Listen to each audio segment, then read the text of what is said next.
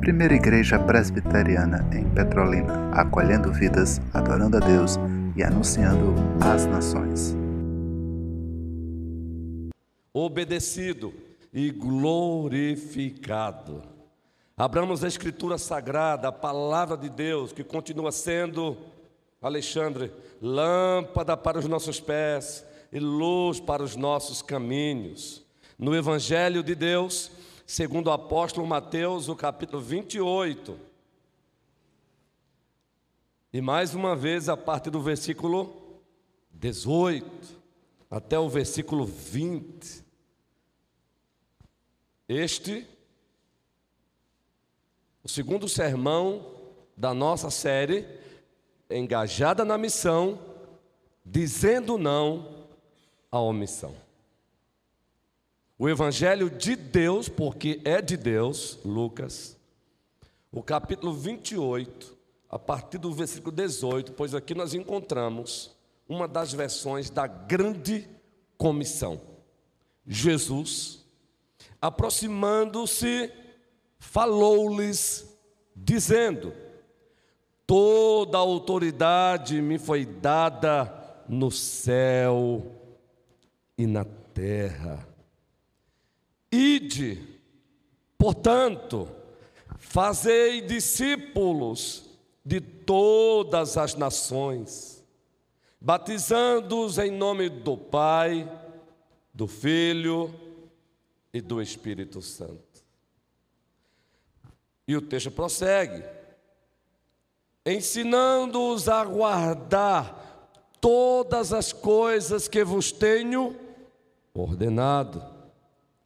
E eis que eu estou convosco todos os dias, até a consumação dos séculos.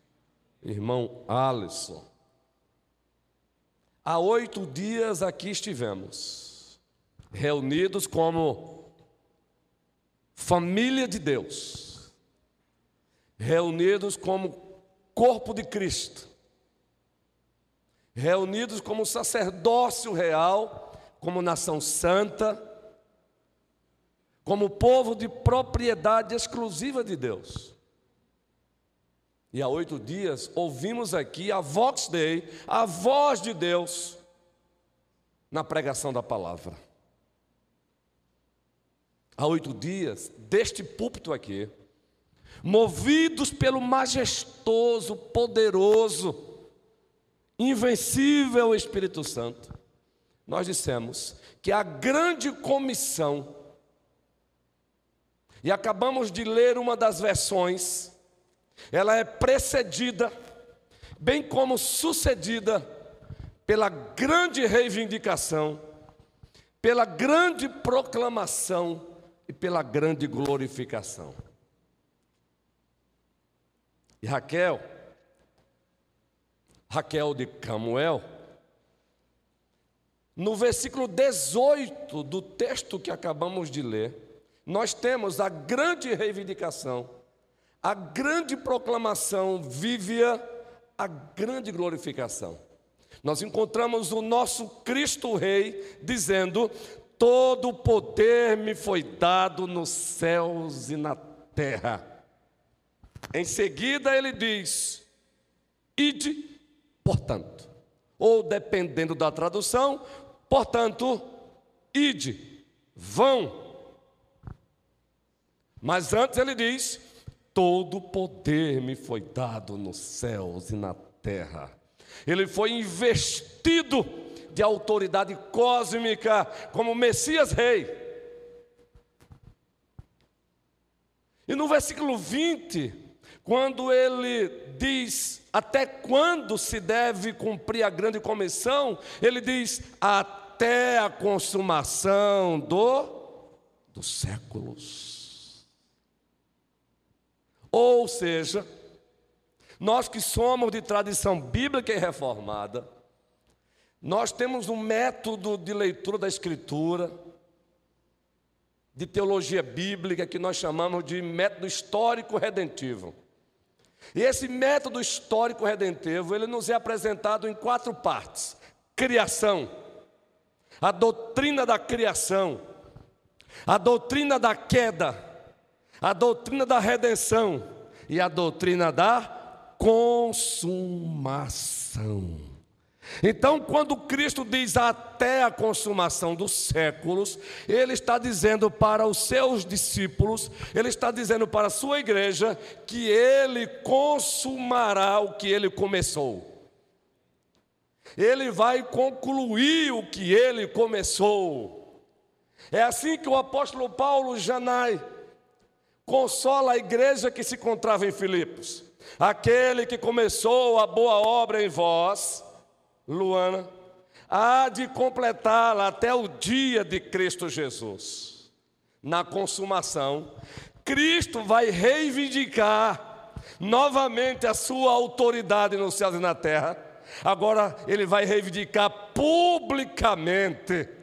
Aí vamos ver o cumprimento de Filipenses 2: todo joelho se dobrará, toda língua confessará que Jesus Cristo é o Senhor Maria Gil, e agora estou falando com a minha mamãe, aquela que me gerou. Toda língua confessará que Jesus Cristo é o Senhor, para a glória, a glória de Deus Pai. Pois bem, o sermão desta noite, dentro da progressividade da série, tem o seguinte subtema, subordinado ao tema principal: engajada na missão, dizendo não à missão. A essência e o como da missão. A essência e o como da missão. Que a grande comissão ela é precedida e sucedida pela grande reivindicação, nós sabemos. Pela grande proclamação, nós já sabemos. Pela grande glorificação, nós já sabemos. Não só precedida, como sucedida. Mas qual é a essência da grande comissão? Vinícius, Eva, qual é a essência da grande comissão? João, Paulo, Luciana, Tiago Roniels. Observe o texto aí. Porque depois que ele faz a grande reivindicação, a grande proclamação, a grande glorificação, ele diz: portanto, por esta causa, por esta razão, em virtude disso, Dona Jacira, assim eu a chamo, é a minha sogra, segunda mãe. Ide e fazei discípulos de todas as nações, ide e fazei discípulos. Aí nós encontramos a essência da missão da igreja: fazer discípulos. E é claro, meus irmãos e minhas irmãs, que implicitamente Cristo está dizendo que devemos fazer discípulos dele. Devemos trabalhar para que cópias de Cristo se multipliquem nos quatro cantos da terra. Fazei discípulos é a essência da missão.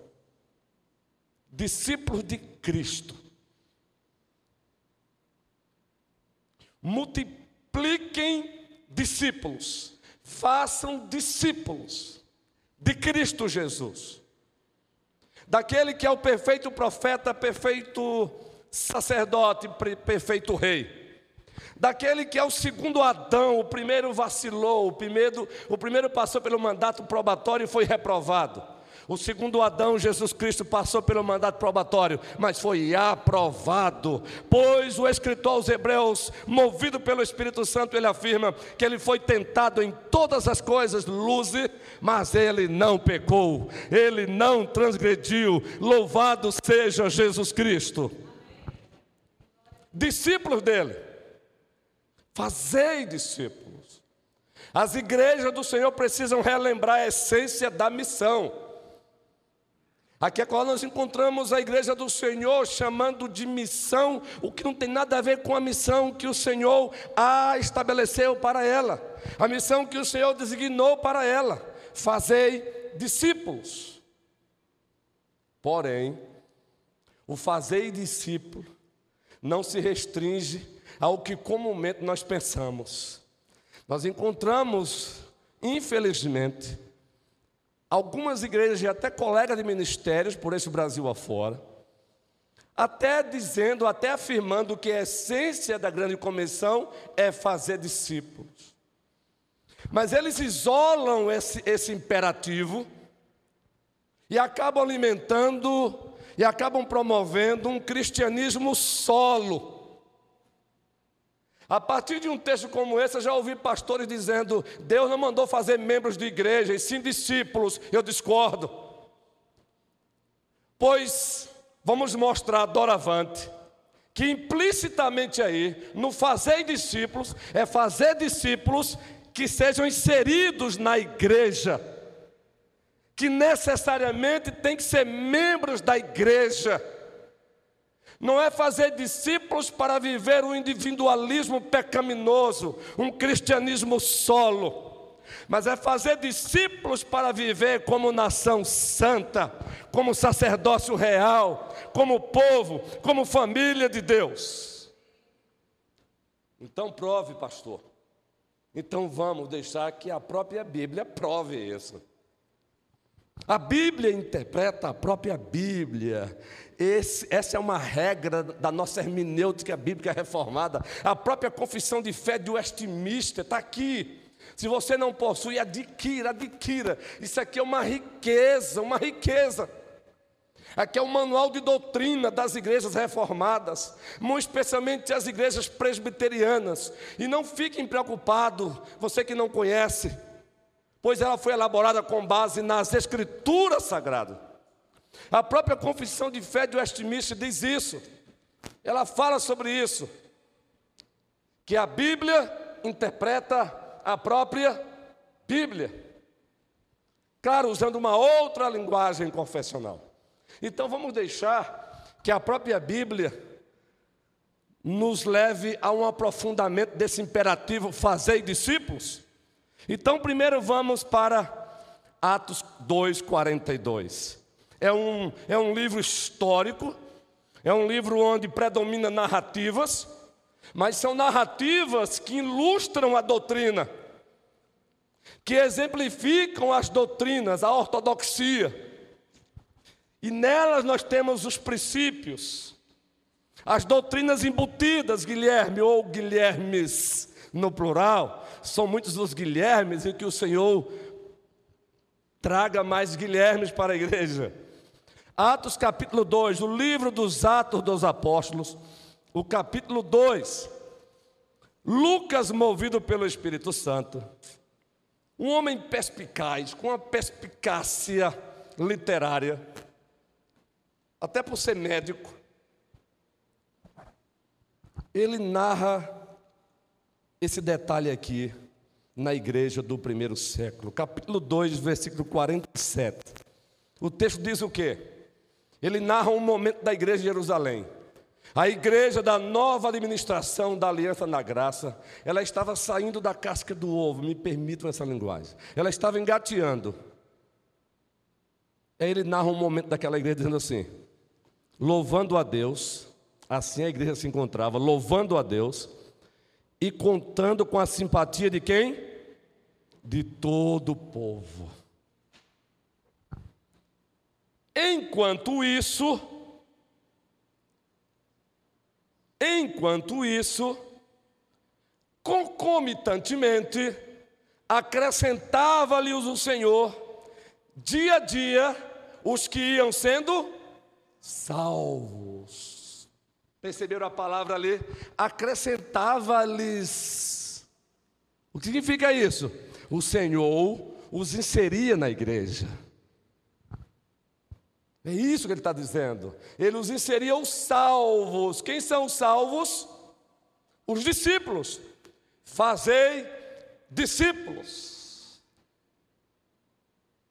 Quem são esses discípulos? os salvos. E esses salvos são inseridos na igreja pelo próprio Senhor da igreja.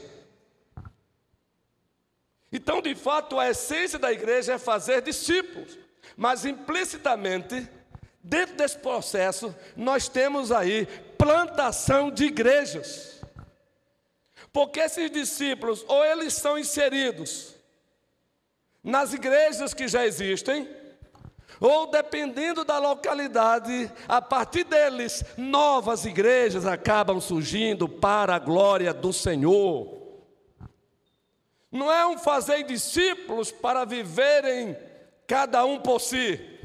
É fa faz, façam discípulos para viverem como corpo de Cristo, para viverem como família de Deus, como nação santa. Fazei discípulos de Cristo. Mas a essência diz: façam discípulos para viverem na igreja de Cristo. Façam discípulos de Cristo para que eles vivam como discípulos na igreja de Cristo, na comunidade dos discípulos de Cristo. Aí, se você acha que esse texto para você não foi tão claro, a associação entre fazer discípulos e membresia de igreja, Atos capítulo 14. Agora encontramos o apóstolo Paulo. A narração quem continua nos dando é Lucas. Mas ele muda aqui alguns personagens. E o principal aqui é Paulo, o apóstolo. O apóstolo se encontra aqui fazendo missões, fazendo discípulos. Agora observe essa nota aqui que Lucas faz questão de registrar. Esses, esses discípulos que foram feitos pelo apóstolo Paulo, pelos demais irmãos que o acompanhavam, eles eram mandados para onde? O que era feito com eles? Atos capítulo 14, versículo 21. E tendo anunciado o evangelho naquela cidade, eu gostaria que a igreja lesse agora essa parte. Está aí o texto. Tá em, o, texto tá, o texto se encontra projetado. E tendo anunciado o evangelho naquela cidade,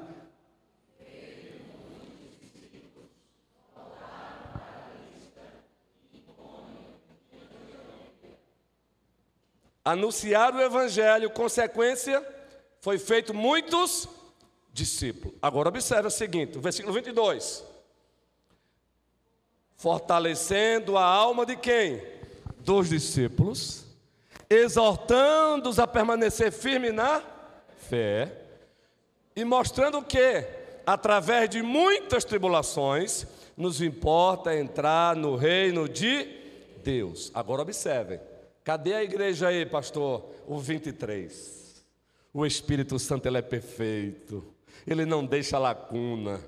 Se porventura você perceber uma lacuna na Escritura, não é na Escritura que está a lacuna, é na sua capacidade de entendê-la, é na nossa capacidade de compreendê-la. Não existe lacuna na Escritura Sagrada, porque o nosso Deus é perfeito. A lei do Senhor é perfeita e restaura a alma. Salmo 19. Versículo 23. Eu gostaria que a igreja lesse em alto e bom tom. Vamos lá. E promovendo-lhes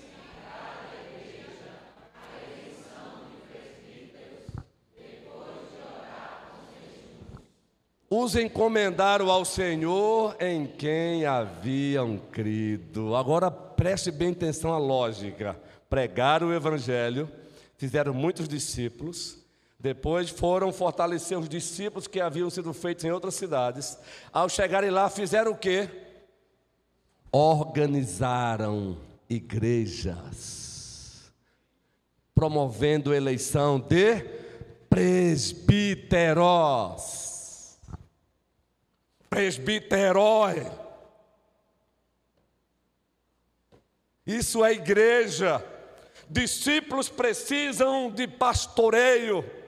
Discípulos são ovelhas de Cristo, ovelhas de Cristo precisam do, pai, do pastoreio de Cristo e aprove a Cristo pastorear as suas ovelhas através dos seus copastores.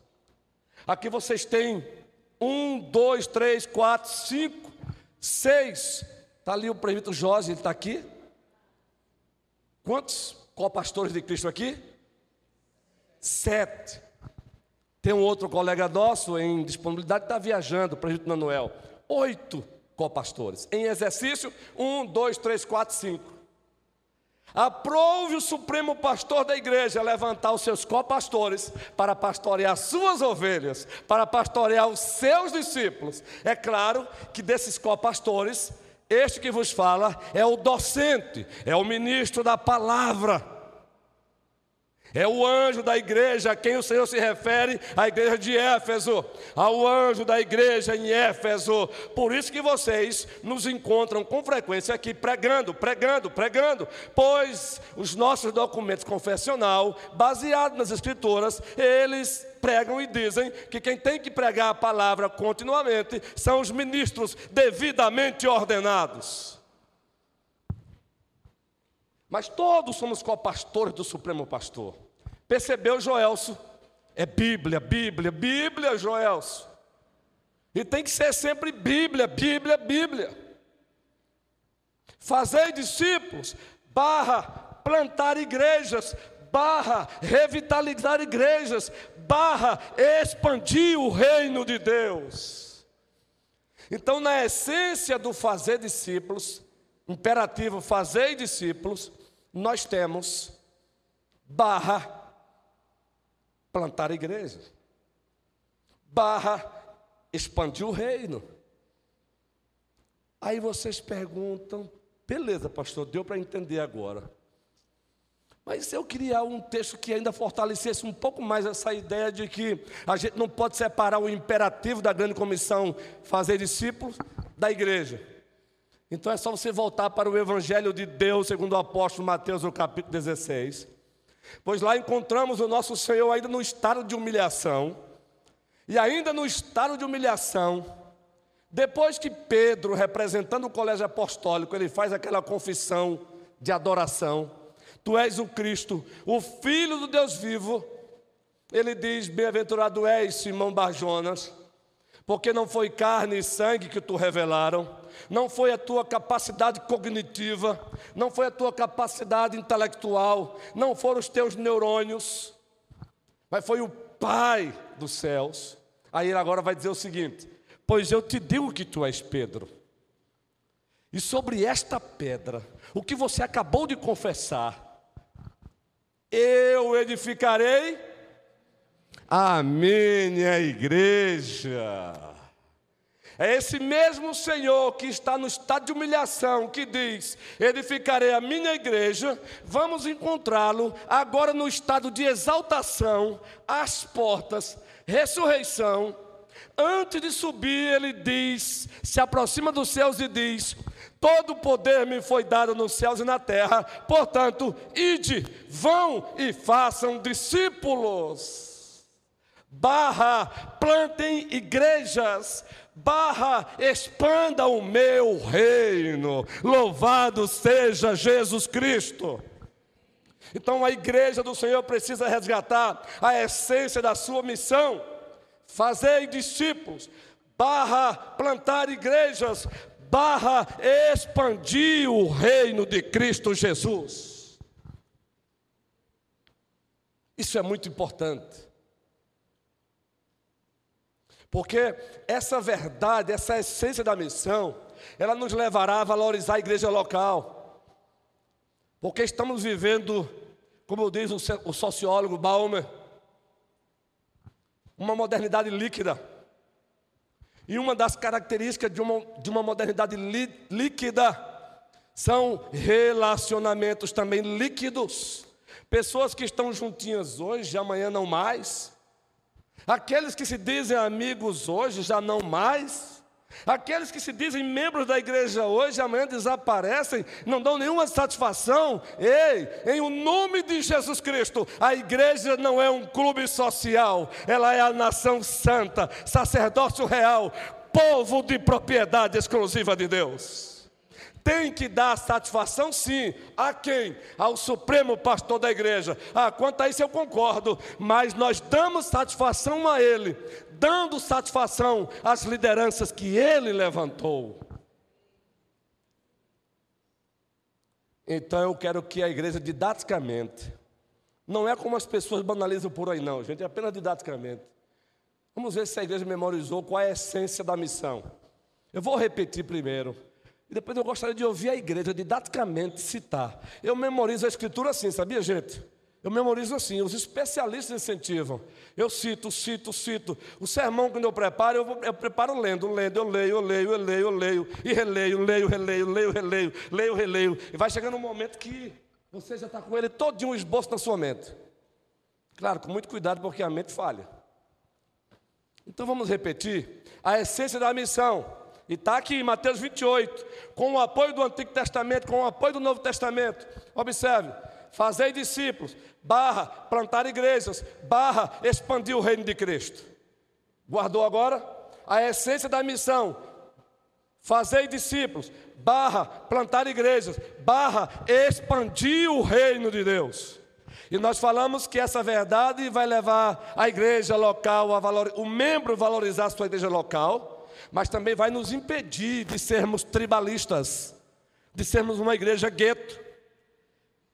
Essa verdade vai nos lembrar que existe a catolicidade da igreja que nós não somos a única igreja aqui, existem outras nessa cidade, existem outras igrejas presbiterianas, existem os irmãos batistas, existem os congregacionais, e o reino de Deus está acima das denominações. Louvado seja o Senhor. Agora eu quero pedir que a igreja repita: essência da missão, fazer discípulos, barra plantar igrejas, barra expandir o reino Vamos lá então? Igreja toda, em uma só voz.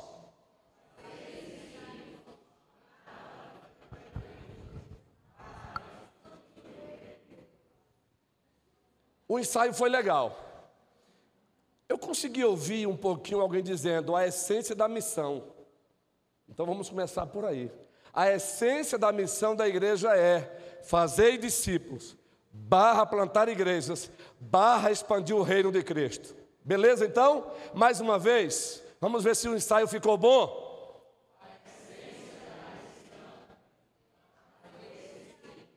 Barra plantar igrejas. Barra. Essa é a essência da missão.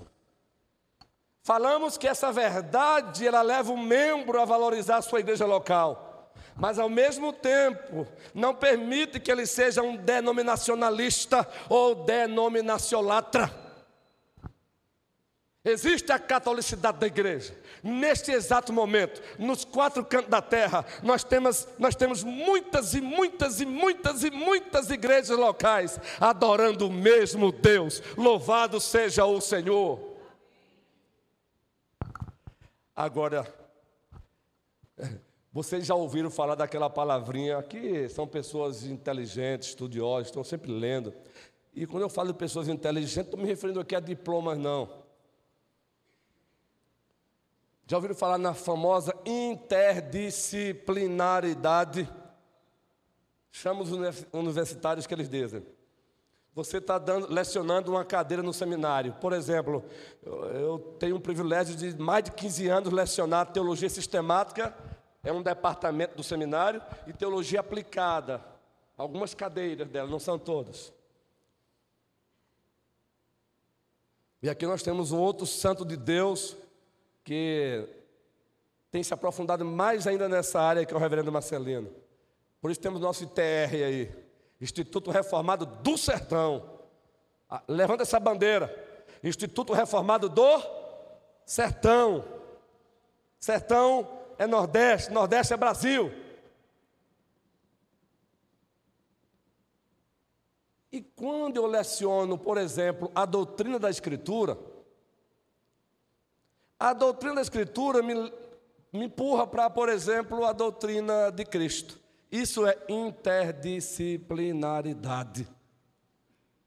Não tem como você falar de uma coisa e não provocar outra. Esse assunto aqui provoca esse outro assunto aqui. Assim é a Bíblia também. Por exemplo, nós estamos falando da essência da missão.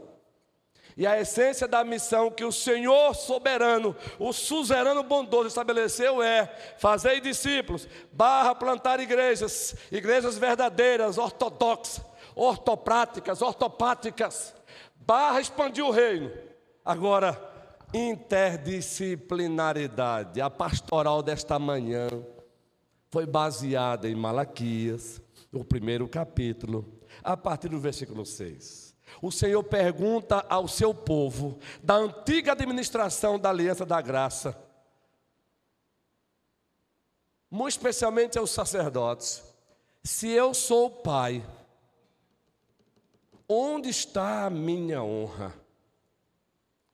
Se eu sou o Senhor, onde está o respeito para comigo? Aí os sacerdotes, Carlos Alencar, de, de forma bem cínica, ei, cuidado com o cinismo espiritual, viu? O cinismo espiritual é Deus falando com a gente, falando com o seu povo e o povo dando uma de, mas isso não é comigo. Não, eu. Os sacerdotes perguntam: como assim? Nós? Não. Aí Deus disse: sim, vocês estão me desprezando, desprezando o meu altar. Vocês que deveriam ser referência para o povo, vocês estão oferecendo sacrifícios imundos. É nesse mesmo texto que ele faz um desafio. Peguem esses mesmos animais mancos que vocês estão oferecendo a mim e ofereçam aos vossos governadores. E vejam se eles vão aceitar. O que Deus está dizendo é: os, ora, se os vossos governadores não aceitam, e eles estão com razão, vocês querem que eu aceite? Ah, pastor, o que tem a ver com a missão? Aí nós fizemos um link com Provérbios 3, a partir do versículo 9, e nós encontramos lá Deus usando o sábio Salomão, o pregador, dizendo: honra o Senhor com todos os teus bens e com as primícias da tua renda. Como é que nós honramos aquele que é o nosso Pai que está nos céus? Exemplo, honrando com os nossos bens. Tudo é dele, ele nos confiou e deve estar a serviço dele. Tudo é dele e ele só nos pediu que devolvêssemos como ato de adoração 10%, além das ofertas. Mas espera aí, para que é esse dízimo? Para que é essa oferta? Porque missão também se faz com dinheiro. É preciso ter dinheiro para fazer missão. É preciso ter dinheiro para fazer missão. Romanos capítulo 10. Como ouvirão se não há quem pregue? Como pregarão se não forem enviados? Ah, meus irmãos e minhas irmãs queridas, nós transformamos a grande comissão numa grande omissão, quando também retemos os dízimos que são usados para bancar a obra do Senhor. Nós transformamos a grande comissão também numa grande omissão, quando nós ousamos subtrair o dízimo, até damos, mas não como deveríamos dar. E aí cometemos o mesmo pecado de Ananias e Safira. Pedro perguntou: Ananias, qual foi o valor do terreno?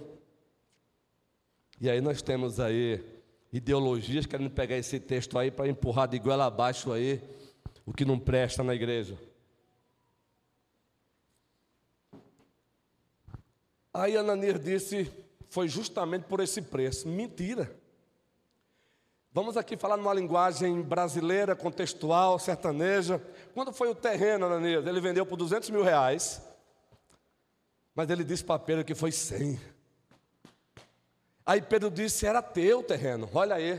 Quando Pedro responde, ele passa navalha nessas ideologias que quer acabar com a propriedade privada. Foi o próprio Deus que estabeleceu propriedade privada. Por isso ele diz: não furtarás. Mas Pedro disse: era teu. Você podia fazer o que você quisesse. Mas uma vez que você ousou doar, a verdade. O que Pedro queria era simplesmente isso. Hum, Pedro, o que Pedro queria de Ananias? Pedro, foi 200 mil, mas eu estou doando 100. Não haveria nenhum problema ali agora. Oferta, hein? Mas quando Pedro perguntou, foi quanto o terreno? 100 mil, Pedro. Só que ele havia vendido por 200. Vocês sabem o que aconteceu em seguida, né? Três horas depois chega a esposa. Cuidado, viu? Deus ama o casamento, Deus ama a família, mas Deus abomina macomunações pecaminosas, ele abomina tramas pecaminosas, ele abomina ajuntamentos pecaminosos, ele abomina torres de Babel. Safira, por quanto foi vendido o terreno? Ela poderia se safar, ela poderia sair ilesa, diva, Neiva, Daniel. Para a glória de Deus, meu irmão, advogado da primeira. Ela poderia, para a glória de Deus, temos que louvar a Deus por isso mesmo. E tem mais aqui chegando. Ela poderia se, se, sair ilesa dessa, é, Emerson. Bastaria dizer, Pedro, eu preciso te dizer, Pedro, é meu marido, eu o amo, mas ele mentiu, Pedro, o terreno foi 200 mil, ela sairia ilesa mas ela amou mais o marido do que a Deus. Entendeu agora porque Cristo disse: Quem ama o seu pai e sua mãe mais do que a mim, não é digno de mim?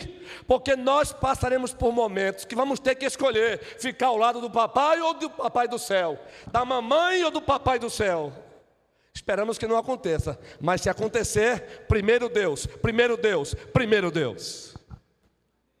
Ananias também caiu. Disciplina extraordinária de Deus. Safira. Obrigado, guerreiros. Caiu Ananias, o marido.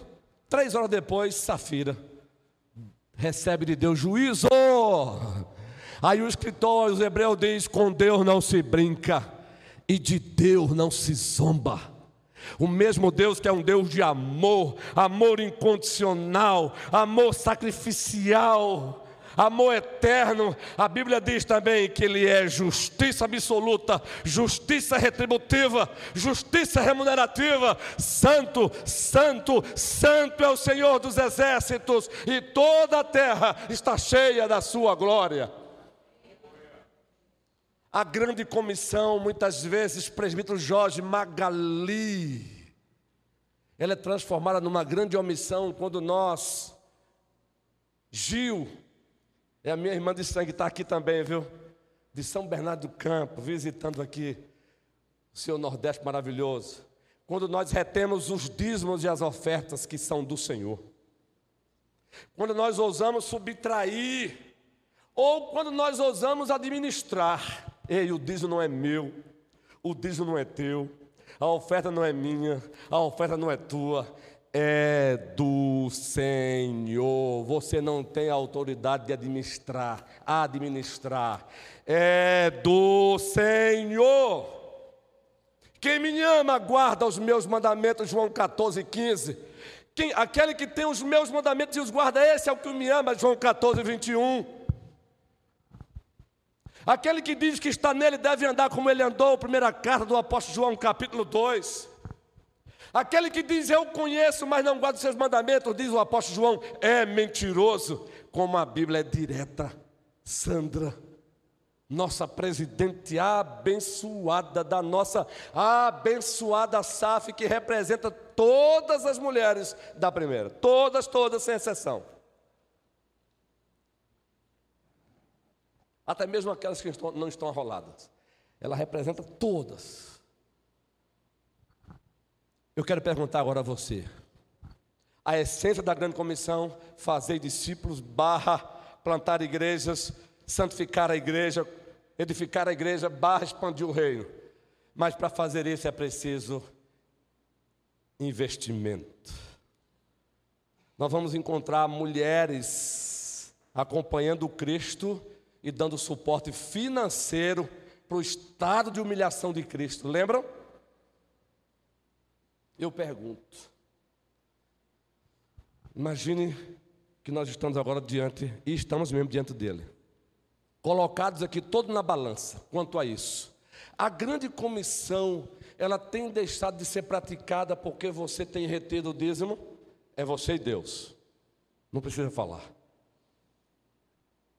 É você e Deus. Vejam que não é o dízimo pelo dízimo, é o que se faz com ele. Fazer discípulos, plantar igrejas, expandir o reino e para a glória de Deus. Então eu pergunto a você: a grande comissão tem sido deixada de ser feita porque você tem retido o dízimo? Eu espero que não. Eu espero que ninguém nesta igreja aqui tenha feito isso. A grande comissão ela anda um pouco manca da nossa parte, porque você está subtraindo o dízimo, está até dando, mas está sendo Ananias, está sendo uma Safira? Eu espero que não. A grande comissão está sofrendo porque você ousou administrar, só dá quando quer, quando acha que deve dar, e aonde quer, então reflita. Porque se você está fazendo isso, o chamado de Deus para você nesta noite é arrependa-se. Arrependa-se. E honre a Deus com os teus dízimos, com as ofertas. Honre a Deus praticando a grande comissão que tem como essência Gisele, fazer discípulos, barra, plantar igrejas, barra, expandir o reino de Deus. Eu já compartilhei muitas vezes com o reverendo Marcelino, que se encontra ali ao lado da sua preciosa, amada, indônia auxiliadora, Lidiane. Como é bom tê-los aqui conosco. Eu fico incomodado quando chega notícia de obreiros nesse sertão afora, passando necessidade. Eu fico incomodado, presbítero Humberto, quando chega aos meus ouvidos, obreiros no nosso sertão, no nosso Nordeste, alguns passando necessidade. E muitas vezes o Senhor até consente para ver como as igrejas que têm condição agem. Ele testa mesmo. Ele até consente que alguns obreiros passem necessidade para testar as igrejas que têm um pouco mais de condição. Ah, então a nossa igreja é pobrezinha, então ela está isenta. Não, não. Leia a segunda carta de Deus aos Coríntios. As igrejas da Macedônia eram pobres. E Paulo as elogia, sabe por quê? Eram pobres monetariamente falando, mas eram ricas em generosidade. Elas doavam o melhor elas doavam mesmo assim. Essa conversa de depois que eu estiver ganhando tanto eu dou, é mentira. Quem é fiel no pouco é fiel no muito. Quem tem ouvido, ouça o que o Espírito Santo está falando com você nesta noite. Ouça o que ele está falando conosco. Deus chamou também a primeira igreja presbiteriana de Petrolina para fazer a diferença, para fazer discípulos em Petrolina, barra plantar igrejas, barra expandir o reino, para fazer discípulos em Lagoa Grande, barra plantar igreja, barra expandir o reino, para fazer discípulos em Casa Nova Bahia, barra plantar igrejas, barra expandir o reino. E quantas cidades mais existirem em Pernambuco, Paraíba, Piauí, Ceará, além fronteiras, e tudo para a glória de Deus.